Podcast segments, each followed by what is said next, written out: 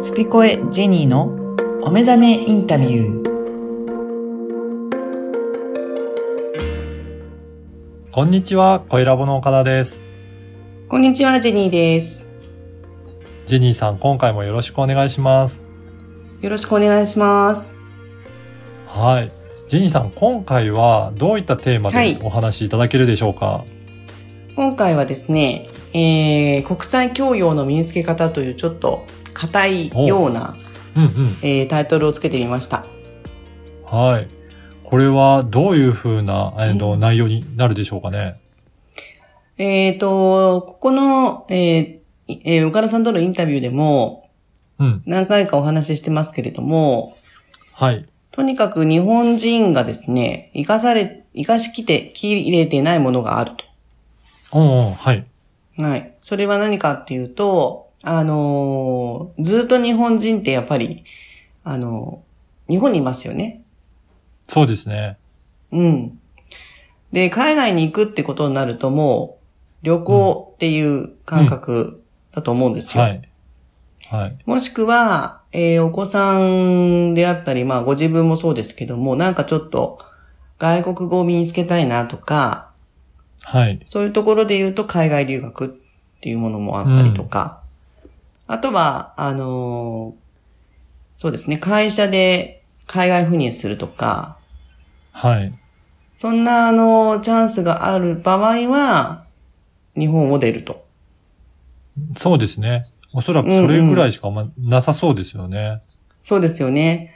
なので、それを、じゃあ、えーそればかりを活かすのかっていうことではなくて、うん。今、その、こんな状況っていうのはまた言いますけど、そのコロナという、ちょっと経済止まってるような状況において、まあ、そんな中でも今回、オリンピックは開催されましたけれど、はい。またそれが、オリンピック終わった場合に、また止まりますよね、きっとね。うん、そうですね。うんうんうんなので、まあ、あのー今ちょっと、海外に出るの難しいっていう頭にあるかもしれないけれど、はい。実際あの、私は毎月毎月ドバイに来ていて、はい。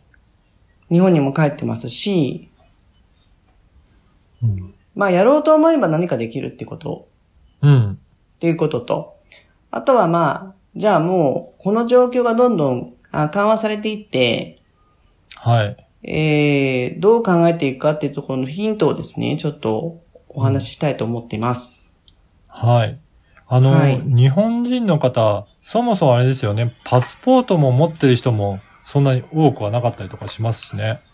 なかそなうでかすね海外に行ってるっていうような方も、あの、うんそれほど一般的じゃないのかなと思いますけど、やはりジェニーさんは毎毎月のようにドバイにいらっしゃっあの行ってらっしゃいますけど、やっぱりそのあたりを比べると大きな違いとかありますかね。はい。えっ、と、今ドバイは、あのーまあコロナと共に生きていくっていう選択を、あの、じゃあコロナとともにあるので止めるのか、進むのかって言った時に、進んでいるっていう選択肢を取っています、いますね。はい。なので、世界中から見て、ドバイだったら行けるっていう人たちが今こ、今増えていまして、はい。で、そういう人たちが、あの、今、うじゃうじゃいるわけですよ。ここにう。ん。うん。で、あの、そうするとですね、いろんな人たちと話す機会もありまして、はい。で、あの、その中では、日本ってどうなってんの大変だよねとか、まあ今オリンピックやってるねとか、いつか行ってみたいっていうような人たちやっぱりいますよね。はい。そうですね。ただ、はい。えっ、と、私たちにとっては、これが今だんだん私の中では当たり前になってますけども、うん。こういうなんか、来たら、いろんな国籍の人たちに会うっていう。うん。えー今回も、えーまあ、初日インドの方とか、パキスタンもちろおん。あとは、えっ、と、ケニアじゃなくてね、エチオピアじゃなくて、なんかアフリカの方いたんですよ。はあ。がもうスタッフとして本当に様々なとこですねはいうんっていう人たちがいらっしゃるってことで、あうの、んズームでつなげてみんなでなんか、あの、日本の人たちとワイワイやってるっていう時もあったんですけども、はとにい。かくさっき岡田さんがおっしゃったように日本人っていうのはパスポートをまず持ってないんですよ。うん。うん。で、パスポートを持ってる人口比率は20%って言われてまして、おうその20%の中でも、えー、身分証明としてしか使ってないっていう人もいますし、うん。うん。本当にあの、連休に、こうあの、空港がね、はあい。の、いっぱいになりましたって、海外に行く家族のインタビューとかあったじゃないですか。ありますよね。はい。ねえ、ああいう人見てるとなんかいっぱいいそうですけども、うん。実際ほとんど持ってないんですよ、パスポート。ねそういうことなんですですよね。ねだからほとんどの方なは、のでうんうんだから日本から出てないっていうことですよね。そうですね。うん逆、に言うとこう、あマスコミのこう、放送の仕方によっては、はいそ。れがすごくメジャーに映りますけども、うん実はそれはマイナーなんですよ。 うーん。だからちょっそうとですねスピンアウトしちゃうと、うん。その報道で使われているニュースになるようなものっていうのは、たとえそれが少数人数であっても、はい。それを放送することによってメジャーになっちゃうんですよね。うん。うん。だから、例えば、あのーオレオレ詐欺とかありますよね。振り込み詐欺あとあか。あ,、ー、はい。はい。あいうのって周りにいますそんな目にあったいやあん人。まりいないですね。いいないですよね。でもいないのうんに、大騒ぎしますよね。ニュースではよく聞きますよね。そうね。でもニュースでやることが全体の5%でも、うん。やっちゃうとそれがもう半分ぐらい、うん50、うん50%以上なんかそういうことが起きているように見えますよね。おーはい。でこれがマスコミの力なんですよね。うん。うん。だから、ちょっとこう話戻すと、みんなパスポート持ってそうで持ってないということですよ。はい。はい。で、あと、あのー銀行口座っていうのも、うん。全体の日本人の全体の何パーセント持ってるかっていうと、これはもう、ほとんどの方が持ってますよね。銀行口座はいそうですね。はい。はいね、ただ、これが普通っていうことになったときに、世界の人口比率から見ると、銀行口座持ってる人っていうのは相当少ないんですよ。そうなんですね。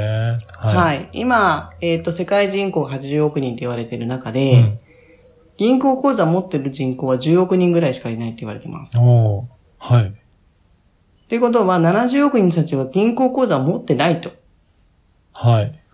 それは日本人からしたらなんでってなると思うんですうよ。んそうですで、ね。その理由はね、はい、あの、ご自分で興味があれば調べていただきたいですけれども、こういう、あの、日本人っていうのはパスポートが、あの、どこの国よりも多く行けるパスポートであり、はい。銀行口座もほとんどの人が持ってるっていう状況を、ラッキーって思ってる人たちの方が世界に多い。うん。いいなって。自分たちパスポート持ってても、30カ国しか行けないんだっていう国ってあるんですよね。自分たちが他の国の人たちから見て、すごく羨ましがられてるってことをうん。知らない。うん。じゃあなんで私たち知ったかっていうと、海外に出たからなんですよ。そういうことですね。やっぱり海外と比較するからこそ、日本がこれだけ恵まれてるっていうのが、うんラッキーだっていうのも分かってくるっていうことなんですね。そうなんです。っていうことになると、うんそのラッキーを全然活かしきれてないんですよ。うん。うん。じゃあなんで活かしきれてないかっていうよりも、活かせばいいじゃないですかっていう、ちょっとアドバイスですね。うんうん。もう活かすってことはパスポートも持ち、パスポートを使っていろんなところに行くっていうこと。うん。それだけでも、あのーご自分の人間力、経験値が上がるとうん思います。うん。そういうふうに、ちょっとこう、身近なところからでいいので、はい。あの、出て、出ていく癖をつけると、はい。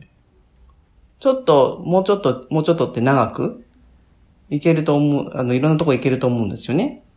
そうですね。まず、あの、経験して、えー外に出てみて、えー体感していくと、その先のところにも、また、より行けるようになってくるので、まず一回出てみて、海外に行ってみるっていうところはすごく大切ですね。そうですよね。で、うん。じゃあ私英語喋れないのでとかっていうふうになると思うんですけども、あはい。の、ドバイはも、もっともちろん、あの、87%の方の移民の、その母国語がですね、はい。英語の人ってほとんどいなくて、そうなんですね。はい。あの、もちろん、ここのドバイ自体はアラビ、アラブ語ですよね。はい。でもアラブ語を喋る人ってほとんどアラブ人以外いないし、はい。人口比率で言うとインド人が多いんです。インド人とかうんフィリピンとか、もちろんパキスタンとか。